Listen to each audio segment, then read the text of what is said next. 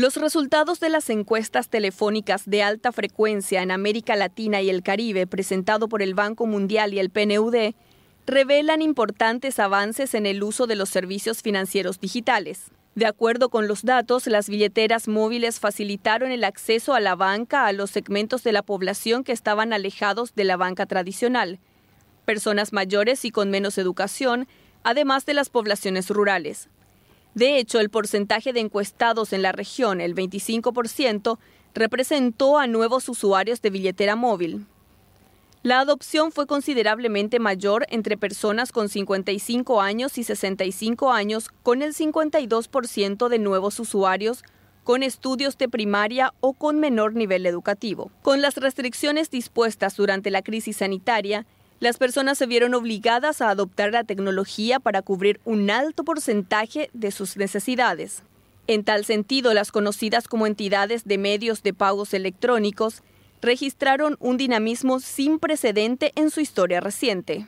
La cantidad de encuestas existentes pasó de 2.019.623 en el inicio del 2017 a 5.955.900 en el tercer trimestre del 2021. En el comparativo interanual fue de 5,6%, lo que representó una creación de aproximadamente 320.000 nuevas cuentas.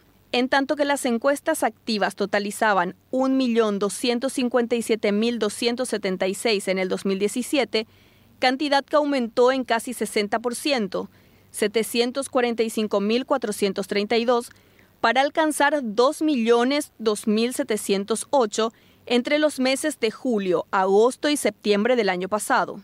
El informe del Banco Mundial y el PNUD reveló el aumento evidente en el uso de servicios y transacciones digitales desde el inicio de la crisis sanitaria.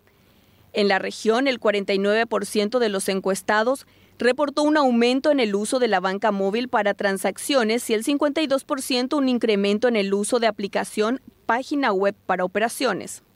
En Paraguay, el mayor aumento, con casi el 50%, se dio a través de los teléfonos celulares y en menor medida, alrededor del 30% del crecimiento, mediante las aplicaciones y plataformas de las instituciones financieras.